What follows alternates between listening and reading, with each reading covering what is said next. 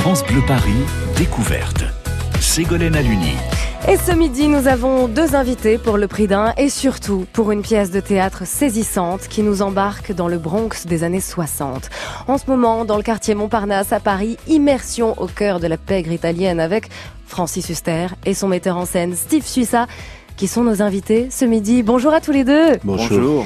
Vous nous embarquez pendant plus d'une heure dans un quartier italien du Bronx pour découvrir l'histoire de Cologio. Cologio, c'est un jeune gosse de 9 ans, fasciné par le monde des gangsters et notamment par la tête de bande qui règne sur le quartier, Sonny, qui va le prendre sous son aile. Il y a toute une pléiade de personnages, des mafieux du quartier jusqu'au papa de Cologio, en passant par Sonny.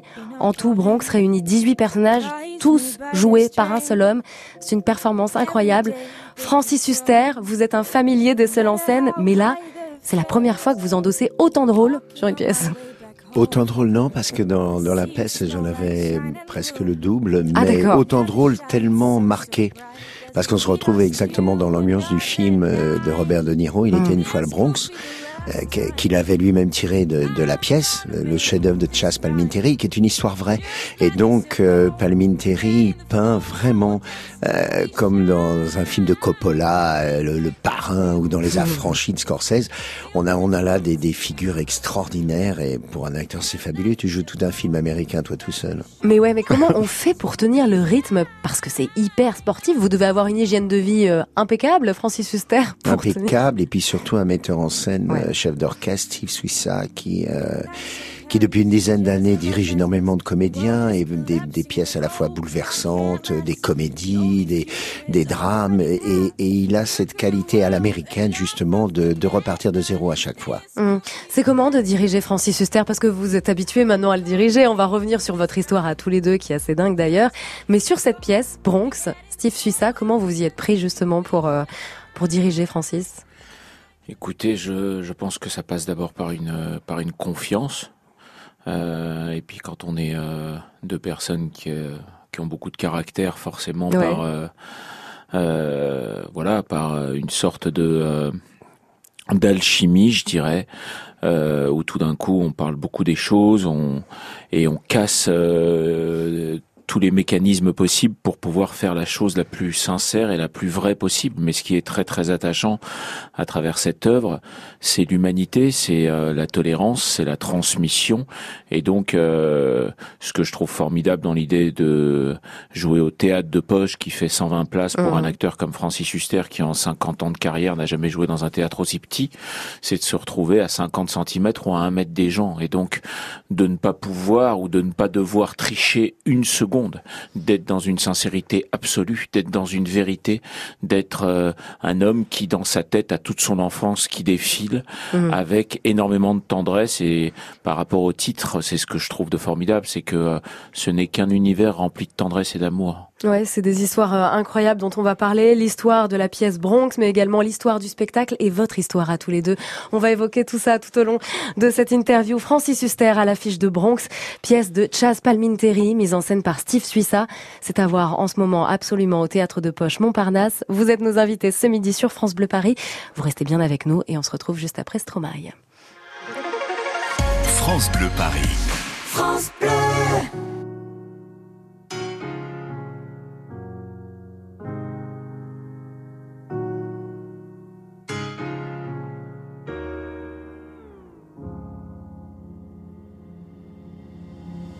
Dites-moi d'où il vient, enfin je saurai où je vais. Maman dit que lorsqu'on cherche bien, on finit toujours par trouver. Elle dit qu'il n'est jamais très loin, qu'il part très souvent travailler. Maman dit travailler c'est bien, bien mieux qu'être mal accompagné. Pas vrai? Où est ton papa? Dis-moi où est ton papa Sans même devoir lui parler, il sait ce qui ne va pas. Ah sacré papa Dis-moi où es-tu caché? Ça doit faire au moins mille fois que j'ai compté mes doigts. Eh. Où t'es, papa, où t'es? Où t'es, papa, où t'es?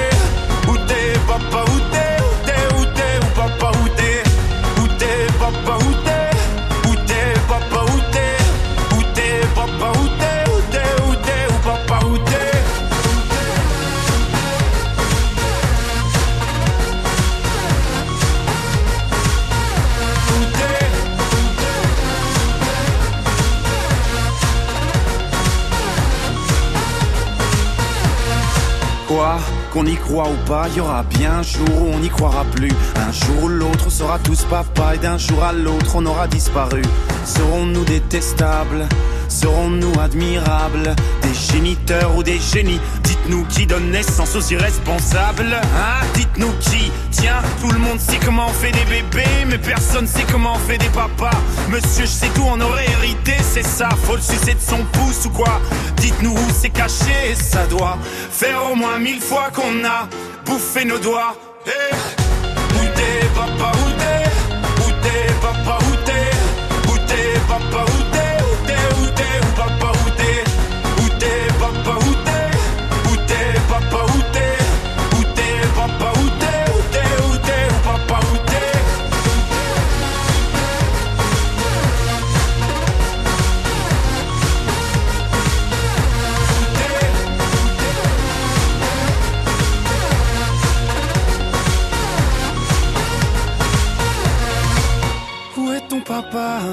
Dis-moi où est ton papa Sans même devoir lui parler, il sait ce qui ne va pas.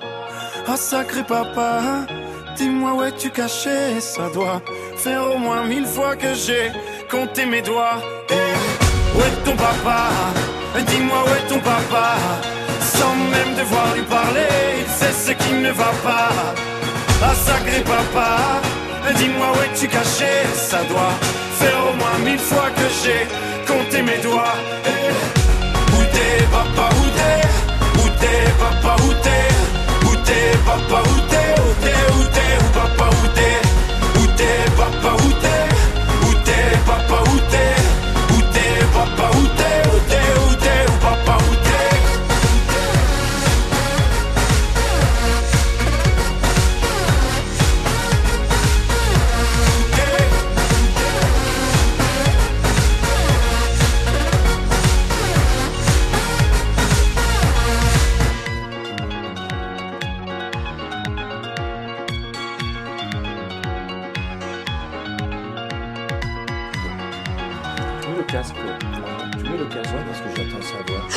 vous entendez la voix à l'instant de nos invités Francis Huster et Steve Suissa et vous êtes bien sur France Bleu Paris.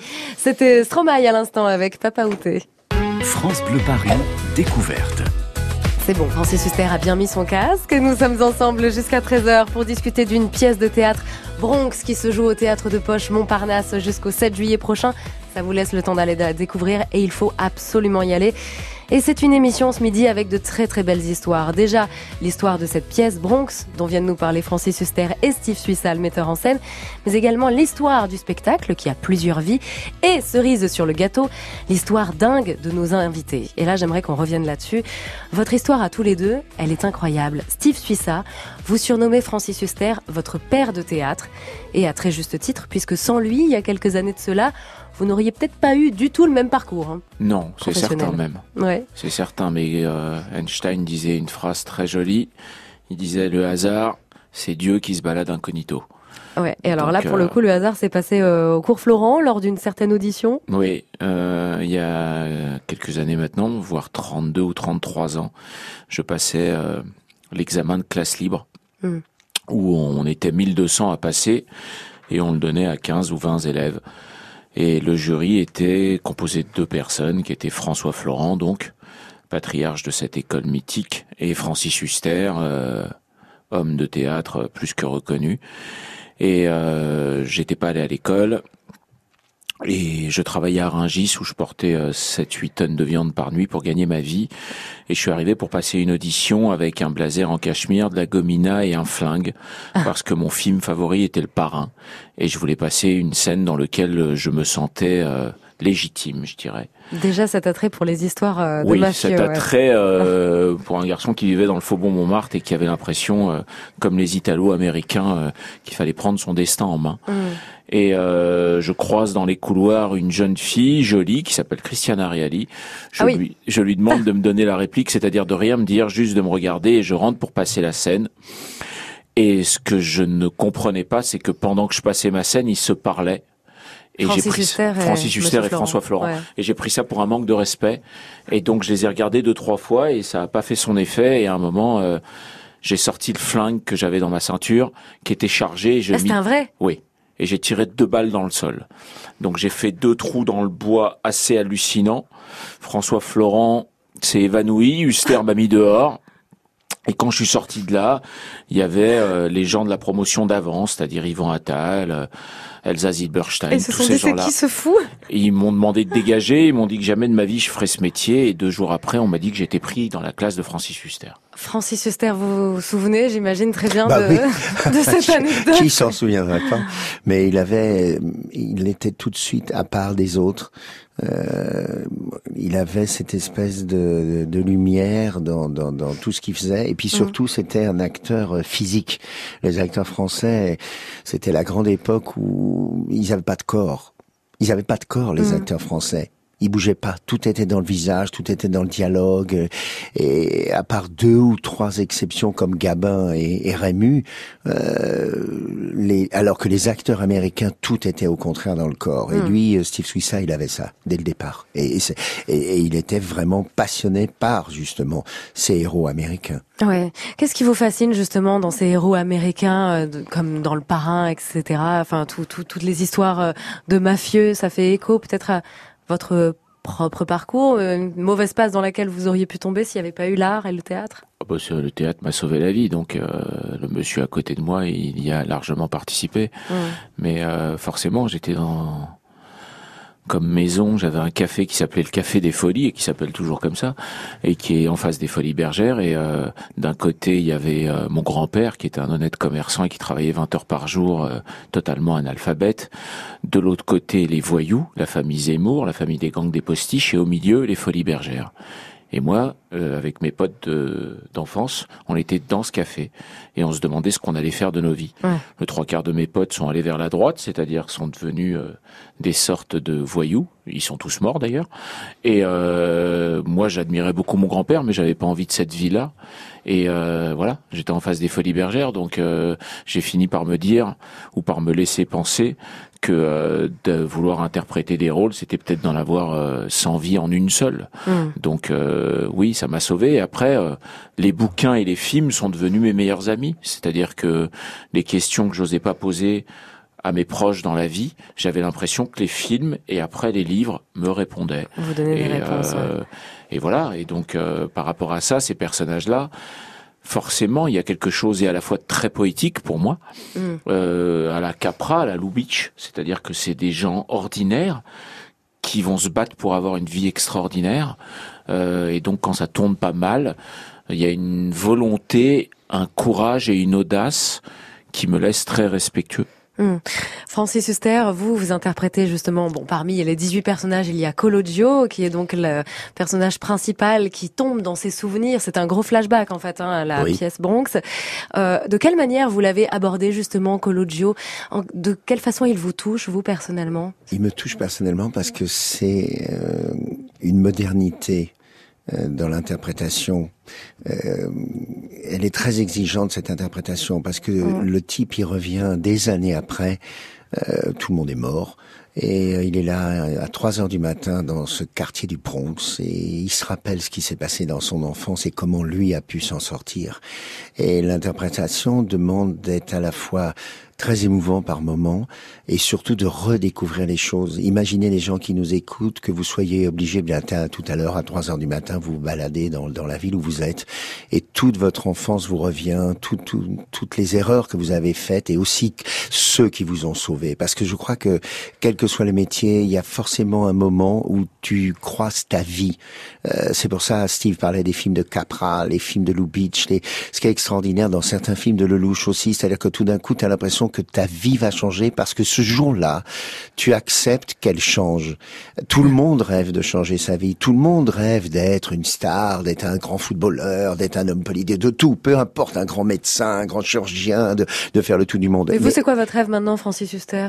Parce qu'on peut dire que Je crois que- je crois que mon rêve maintenant, dans les dix dernières années, et c'est justement la question que, que je me pose, que je cesse pas de me poser en ce moment, c'est ou bien d'abandonner totalement le théâtre. Ah Totalement, c'est fini.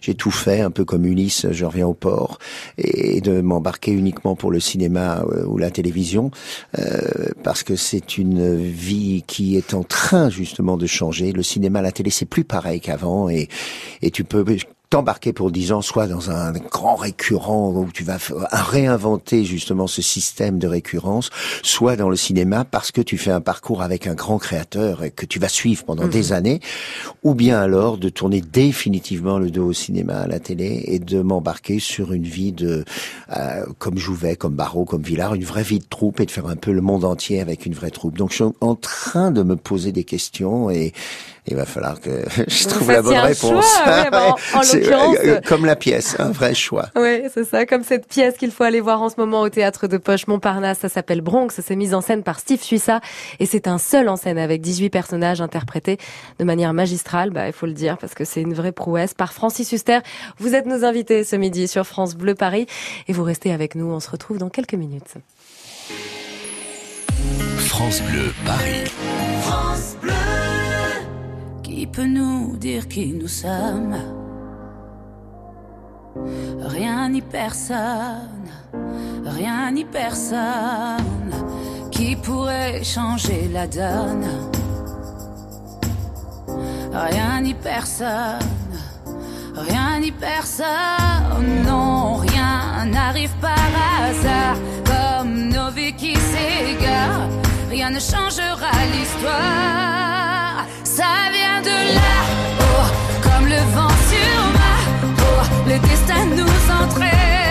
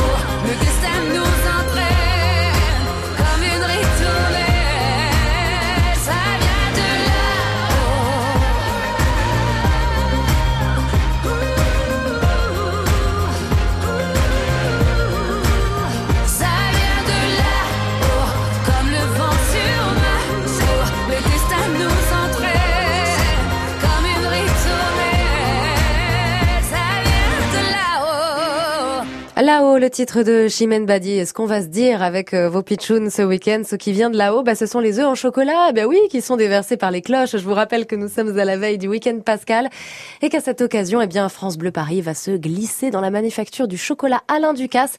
C'est Héloïse Erignac qui nous emmène dans les coulisses de cette manufacture et nos invités Francis Huster et Steve Suissa se lèchent les babines. Non, c'est bon. Vous aimez le chocolat Oui, exactement, au 40 de la rue de la Roquette. c'est une adresse que vous connaissez bien? Oui, c'est très bon je crois que vous connaissez très bien Paris. Vous aimez bien vous balader dans les rues, Steve Suisse. Hein. On va en reparler dans les prochains instants. Ils sont nos invités pour la pièce Bronx qui se joue en ce moment au théâtre de Poche-Montparnasse. Et on se retrouve avec Francis Huster et Steve Suissa juste après ce reportage signé Héloïse Erignac. À tout de suite. 12h-13h, France Bleu découverte. Vous ne verrez plus Paris comme avant. France Bleu Avec l'application France Bleu, appelez votre France Bleu en un seul clic. Pour téléphoner et participer en direct aux émissions et aux jeux. France Bleu, bonjour Un seul bouton et vous êtes en ligne. Plus simple, plus interactive, plus proche de vous. L'application France Bleu. Disponible sur App Store. Store et Android. France Bleu aime le cinéma. Si quelqu'un s'y connaît dans la région en chambre à air, dérailleur, c'est bien moi. Raoul Taburin. C'est l'histoire d'un petit garçon devenu grand sans savoir faire du vélo. Et mon drame, c'est que jamais personne ne m'a cru. Jusqu'au jour où il rencontre Hervé, photographe. Notre complicité fut immédiate. Nous étions comme deux vieux amis d'enfance. Raoul Taburin, d'après le récit dessiné de Sampé. Et si c'était aujourd'hui le déclic Avec Benoît Poulvorde et Édouard Baird, actuellement au cinéma. La bande-annonce sur francebleu.fr. France Bleu Paris. Chose promise, chose due, nous sommes au 40 de la rue de la Roquette à Paris où se situe la manufacture de chocolat Alain Ducasse qui produit à base de fèves sélectionnées tout le chocolat pour la chocolaterie et les restaurants d'Alain Ducasse. Alors on voit le laboratoire à travers la baie vitrée de la boutique et c'est le boom de Pâques en ce moment. Et Louise Erignac a tout de même trouvé le moyen d'y entrer pour espionner Quentin Francis Guigneux, le chocolatier d'Alain Ducasse qui est en plein travail. Bah oui, mais vous êtes en train de faire le ménage? D'une étape à l'autre, il faut bien nettoyer. hein. On passe du chocolat noir au chocolat au lait, donc euh, priorité nettoyage. C'est un de mes partis pris aussi ça. Le nettoyage, c'est- ça fait pleinement partie de la production. À l'heure actuelle, nous sommes en train de réaliser euh, tous les sujets de Pâques. Donc aujourd'hui, en l'occurrence, nous faisons l'œuf feuilleté. C'est une création que nous avons lancée il y a 4 ans. C'est une succession de couches de chocolat et de praliné. Donc nous allons prendre un moulage euh, en forme d'œuf. Nous le garnissons une première fois de chocolat noir. Nous faisons vibrer, retourner, on attend que ça cristallise. On ébarbe. Suite à ça, nous mettons la première couche de praliné. C'est ce qu'on est en train de voir là, non C'est ce qu'on est en train de voir. Donc euh, le premier Manu euh, moule, Vladimir ébarbe l'œuf et après Norby met la première couche de praliné. Retourne, fait vibrer, on égoutte, on attend que ça prenne légèrement et on, enchaîne- et on répète l'étape de chocolat. On met trois couches de chocolat et deux couches de praliné. Et le bruit qu'on entend, le petit tapotis, c'est justement pour, enlever, enlever le de surplus praliné, euh, ouais. de praliné. On a des machines qui, qui vibrent avec le chocolat, mais là pour appliquer la couche de praliné, on fait ça au-dessus d'une petite tempéreuse, donc on est obligé de le faire euh, vibrer en tapotant à la main. C'est très, très manuel hein, le métier de chocolatier. Oui, j'ai l'impression. Effectivement, il y a un travail euh, très organisé qui se fait parce qu'il faut que ça se fasse dans un délai euh, court. Ouais, il y a un délai court parce qu'au fur et à mesure, donc la première couche est en train de se solidifier et refroidir, le moule est en train de déglacer. L'air avance sur le moule et au fur et à mesure que l'air avance, ça va de moins en moins adhérer au moule. On risque à la fin que le moule tombe. On a environ 25 minutes pour aller réaliser les 5 étapes. Il y a un gros rythme là, hein, quand même. On voit que. Après, euh, Là, c'est l'époque de Pâques, il y y, a le rythme, et toute l'année, c'est comme ça. Vous pouvez me montrer en boutique ce que vous avez de beau? De bon tout. Il y avait la boutique qui est juste à côté. Pour, pour Pâques, on fait tout ce qui est coquille d'œufs comme ceci. Donc ça, c'est une boîte euh, avec 4 œufs, 4 goûts spécifiques dedans. La particularité, c'est que c'est une vraie coquille d'œuf. Donc vous allez enlever l'opercule qui est au-dessus, vous allez écaler l'œuf, et vous allez avoir comme un œuf dur, mais à la place, ça sera un œuf avec une coque en chocolat, four et praliné. Ça doit être super fragile à faire ça. Alors, c'est très fragile tant qu'il n'y a que la fine couche de chocolat dedans. Mais après, une fois qu'on a mis le, le praliné dedans, bah, l'œuf est complet, donc ça le rend beaucoup plus solide. Après, il faut respecter bien les techniques de température de moulage. Sinon, le chocolat, s'il n'est pas utilisé à la bonne température, il va rester collé à la coquille. Et chez vous, ça va être une vraie galère pour le déguster. On en revient à la température qui est quand même un truc Le assez central. hein. Ultra important. Température, c'est vraiment notre cheval euh, de bataille. Et après, jusqu'à la conservation pour le vendre, même chez vous, la manière où vous allez le garder chez vous, c'est une vraie incidence. On le garde pas, on le mange. Combien de, combien de variétés de chocolat en tablette? Alors, 55 sortes de tablettes. Donc après, on va avoir différentes sortes. On va avoir les tablettes fourrées. On a 6 sortes de tablettes fourrées. On va avoir 20 sortes, euh, 10, 12 sortes pardon, de tablettes mendiants. Et après, tout le reste, ça sera que des tablettes pure origine. Donc vous êtes plutôt chocolat noir ou chocolat au lait Chocolat noir. Voilà, Je vous donne le micro. Oui. Je peux pas, voilà, je peux pas tout faire. Voilà, vous faites mon travail maintenant. ça va être sympa. Alors, comment vous trouvez le chocolat? C'est très bon, merci. Voilà, tout l'atelier de la manufacture de chocolat Alain Ducasse qui est vitré et depuis la rue, vous pouvez déjà voir l'espace de torréfaction de la boutique, les chocolatiers qui sont à pied d'œuvre et je sens que Francis Huster va aller y faire un tour. Vous êtes sidéré par le fait qu'il y ait 55 sortes de Bah tablettes. oui, je trouve que Steve Suissa pourrait m'offrir un chocolat. Ils sont 55 sortes. euh, je joue 18 personnages. Euh, Offre-moi 18 au moins. 18 chocolats différents. Rendez-vous donc au 40 de la rue de la Roquette à Paris, c'est près de Bastille. Rendez-vous sur pour euh, retrouver cette visite en images sur la page accès privé. Vous êtes avec Francis Huster et Steve Suissa, nos invités ce midi sur France Bleu Paris. France Bleu Paris, découverte. Ségolène Aluni. 18 personnages, effectivement, c'est ce que vous évoquiez à l'instant, Francis Huster. Vous jouez ces 18 personnages tous les jours, du mardi au dimanche. Donc il y a juste le lundi de repos. Euh, dans cette pièce Bronx au théâtre de Poche Montparnasse. Ça va le lundi, vous arrivez à vous recentrer et à vous dire euh, je suis Francis Huster et pas Cologio. et non, pas non, tu- deux. tu- Ouais. quand tu joues une pièce de trois mois, deux, deux mois, trois mois, quatre mois, bah, tu, tu, tu quittes pas les personnages en fait. Ah ouais. Eux te quittent, mais tu, toi, tu les retrouves à chaque fois. Ils, ils sont là, ils sont en toi. Sinon, tu, sinon tu, tu- parce que ce qu'il faut bien comprendre, on parlait de chocolat, mais tu, tu as toute la tablette de chocolat. Euh, Tu vas pas la, la bouffer d'un seul coup. Le rectangle énorme là. Donc tu, tu fais, euh, tu coupes un peu, tu prends, tu prends, tu prends, tu prends. À chaque fois que tu recommences à zéro. C'est exactement pareil pour un rôle. À chaque fois, tu recommences à zéro. Chaque soir, vous recommencez à Chaque zéro. soir, tu recommences à zéro. Parce que chaque soir, c'est un public différent. Mhm. Et ce qu'on oublie, c'est que le public, eh ben justement, il est comme un chocolat au lait, chocolat noir, chocolat noisette. Il est différent chaque soir. Tu ne joues pas pareil. Enfin, je sais pas ce qu'en pense le chef d'orchestre, mais tu ne joues pas pareil suivant le public. Non, tu tu trouves pas? Non, c'est une interview Pâques. Euh, Ouais, c'est très bien. en mode chocolat, C'est une déclinaison avec le chocolat, donc c'est- c'est pas mal. Mais c'est vrai, il a raison. C'est-à-dire que d'abord, euh, il y a le public euh, qui euh, soit va surécouter, soit va surréagir, soit va réagir différemment que la veille. Mais il y a aussi lui.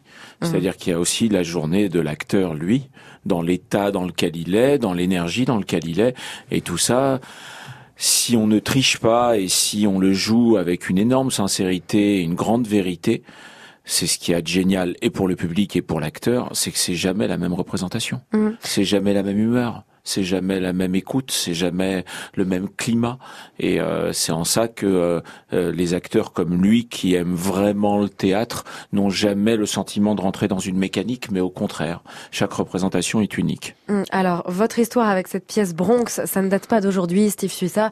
Tout remonte en 1993 lorsque vous découvrez le texte de Chas Palminteri, mais au cinéma, dans l'adaptation de Robert De Niro, qui en a fait un film, Il était une fois le Bronx.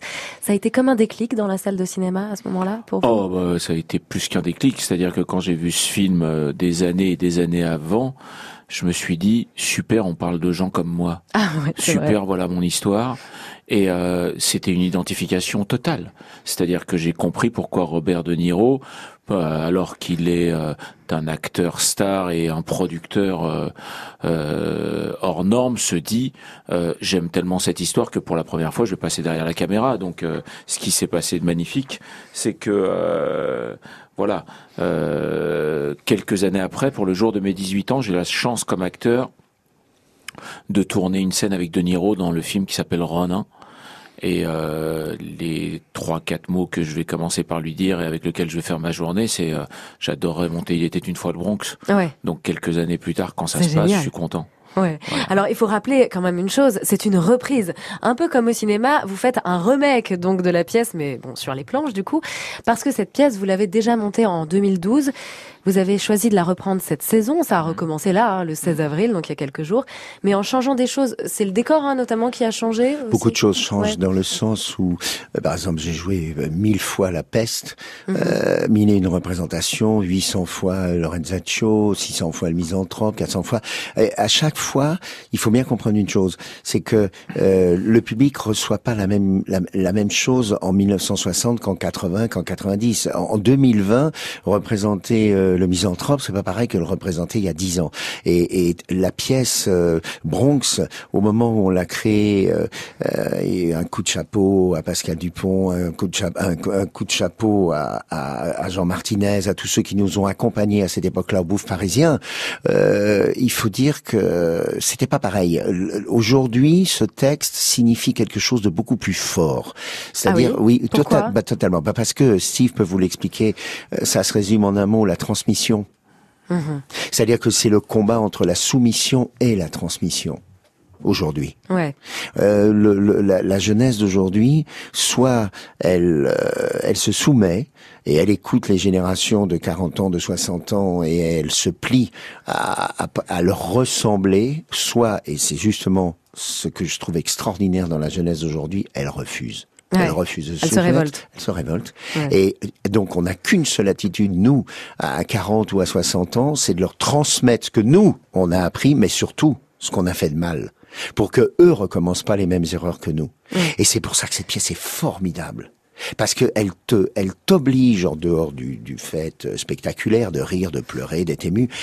Quand tu sors de cette pièce, tu te dis, euh, bah oui, j'ai rencontré des gens dans ma vie, je les ai peut-être laissés passer ou au contraire, grâce à eux, Mm. je peux pas les trahir, il faut que je me batte encore. Ouais, puis c'est aussi une pièce sur le choix, la prise de décision. On y revient dans quelques instants. Bronx à voir au théâtre de Poche Montparnasse avec Francis Huster. Steve Chissa en est le metteur en scène et tous les deux, ils sont nos invités ce midi sur France Bleu Paris. Restez bien avec nous. Ce midi, ce midi, il est quand même 1h moins 20 et on se retrouve juste après Julien Doré. France Bleu Paris.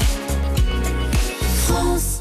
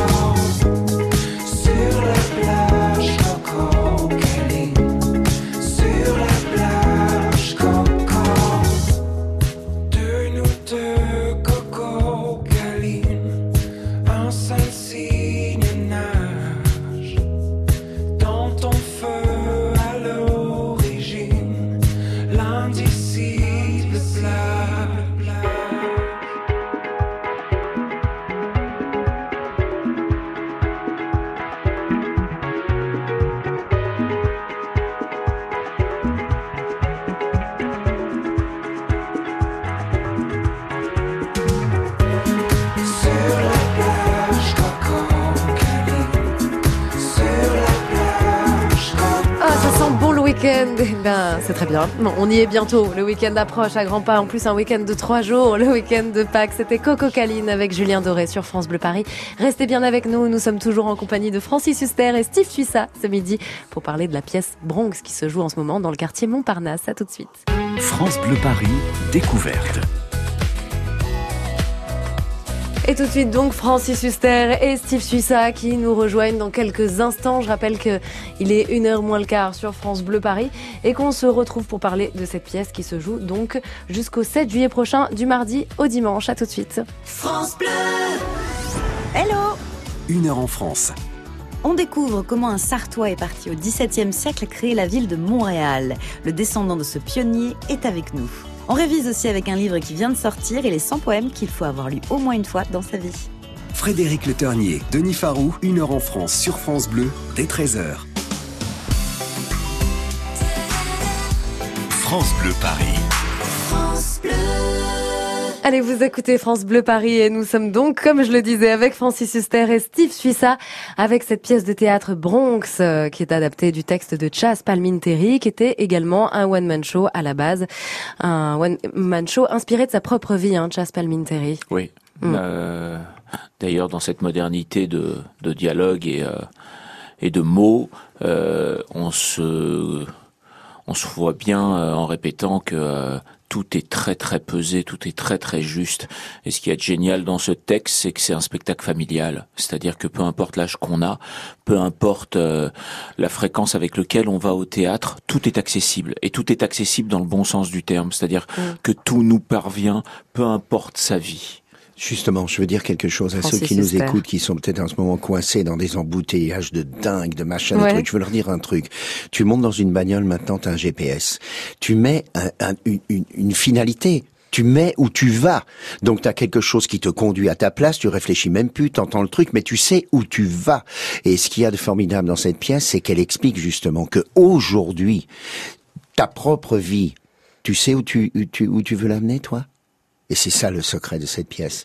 C'est de te dire que tu dois absolument décider où tu dois mener ta vie. Sinon, t'es paumé, c'est fini, t'es plus rien. Et justement, tu es soumis.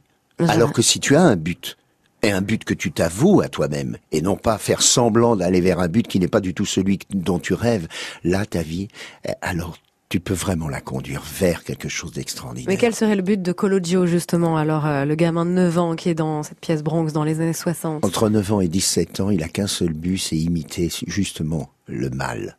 Aller dans le mal. Aller dans le, le, la lumière, aller dans l'argent, aller dans, dans, dans, dans la mort presque. Et, et- et c'est ça qui est bouleversant dans la pièce. C'est Mm. comment fait-il pour y échapper? Oui, parce que je rappelle que Cologio est donc fasciné par, euh, Par les la mafieux, mafia, oui. par la mafia italienne. Donc dans les années 60, nous sommes dans un quartier italien en pleine ébullition, dans le Bronx des années 60. Et toujours en filigrane dans les histoires de mafia, vous l'avez dit tout à l'heure, il y a cette notion de transmission, de passation à une nouvelle génération, et une vraie réflexion aussi sur les principes de vie, les valeurs. C'est très présent dans ce texte et, et ça fait écho à aujourd'hui. Donc c'est vrai que euh, il y a du sens à le rejouer en, en 2019. Ah Steve oui, il y a du sens comme jamais. C'est-à-dire que tout d'un coup, on va, on va assister à, à ce qui fait partie de l'éducation, c'est-à-dire la désobéissance aussi. Mhm. On voit un môme qui tout d'un coup euh, commence très légitimement et très logiquement en fait, par savoir ce qu'il veut pas faire avant de savoir ce qu'il veut faire. Ça commence souvent comme ça, Mhm. avec les expériences de la vie et non pas la littérature de la vie, mais les expériences de la vie nous mènent souvent par savoir déjà ce qu'on veut éluder et ce Ouais. qu'il ne faut pas faire, ce qui n'est pas pour nous. Et peut-être après rentrer dans une forme d'évidence parce que il y a un sens et il y a une éducation interne qui est le travail qu'on fait sur soi. Euh, voilà, par rapport à, à ce qu'on provoque de la vie. Et, euh, et je trouve ça terriblement humain et, euh, et terriblement nécessaire parce que c'est souvent euh, euh, quelque chose qu'on n'ose pas faire Mm. au début ou au milieu de sa vie et qu'on fait souvent comme ce personnage après des années d'expérience et l'idée de se dire qu'on peut faire ça avant, eh ben euh, voilà. Voilà, finalement une sacrée leçon de vie Bronx, c'est du mardi au samedi 21h, le dimanche à 15h au théâtre de Poche Montparnasse, 75 boulevard du Montparnasse, on est dans le 6e arrondissement, super quartier pour aller manger avant, notamment déguster des crêpes, hein, il y a plein de crêperies dans le coin. D'ailleurs, vos quartiers de prédilection à Paris, Steve Sussa, je crois que c'est le 9e arrondissement, voilà. Francis Huster, ce serait quoi? Bah, Moi, c'était l'opéra. L'opéra. Ouais. euh, Deuxième donc. Voilà, le, le deuxième. qui est sous- un super quartier puisque c'est aussi euh, à la limite du Palais Royal Mhm. et c'est là où il y a tous ces passages magnifiques euh, comme le passage de, des panoramas qui amène au musée Ouais. Grévin et, euh, et la galerie Vivienne. Et, euh, Vous êtes des amoureux, française. vous êtes des amoureux Voilà. de Paris, quoi qu'il en soit, tous les deux. Amoureux de. Paris. Ouais. Mais justement, il faut absolument que Paris change. Il faut absolument que Paris devienne une ville euh, phare et non pas une ville qui qui, qui s'incendie elle-même. Euh, je parle de l'âme de Paris, pas seulement de, de, de, De Notre-Dame. Moi, je Mm. prends tout ce qui vient de se passer comme un signe. Ah si oui Dieu, bah, évidemment, Oh, Dieu existe ou Dieu n'existe pas. Si Dieu n'existe pas, vous, bon, bah, alors bon voilà, il y a eu un incendie, il y a tout ce que tu veux. Mais si Dieu existe, ça veut dire qu'il est parfaitement au courant de ce qui vient de se passer. Et il n'était pas parti euh, de, de- puis, ah, dites donc, en fait, euh, pendant que vous étiez pas là, Notre-Dame a brûlé. Bah, pas du tout. Donc ça veut dire que si les gens pensent que Dieu existe, ça veut dire que c'est un signe de Dieu ce qui vient de se passer. Et ça veut dire que, que- quel, quel signe il nous envoie? Bah, Il nous envoie tout simplement le signe que ce qui compte, c'est pas ce qu'on voit, c'est ce qu'on ressent, et que ça veut dire que l'incendie, il est dans nos âmes aussi, et qu'il faut absolument maintenant qu'on construise, qu'on bâtisse, qu'on puisse justement laisser pour les jeunes une, une force extraordinaire de se dépasser, d'aller vers l'avant, et pas de regarder vers le passé. Le passé, il faut le regarder uniquement pour construire l'avenir. Hum, Francis Huster, merci beaucoup pour cette conclusion. C'est merveilleux. En tout cas, merci aussi pour euh, cette belle performance. C'est ultra humain. J'ai été hyper touchée en voyant Bronx. Je suis tout à fait sincère en disant ça. Donc j'invite tous ceux qui nous écoutent à venir vous découvrir. Vous avez un réel talent de conteur, Francis Huster, en plus d'incarner avec sincérité chacun des 17 personnages qui côtoient Cologio, le héros de Bronx. C'est mis en scène par Steve Suissa. Merci à tous les deux d'avoir été Merci, nos invités. merci beaucoup. Et à tout bientôt sur France Bleu Paris. Je rappelle que c'est au théâtre de Poche Montparnasse du mardi au dimanche jusqu'au 7 juillet dans le 6e arrondissement. France Bleu Paris. France Bleu.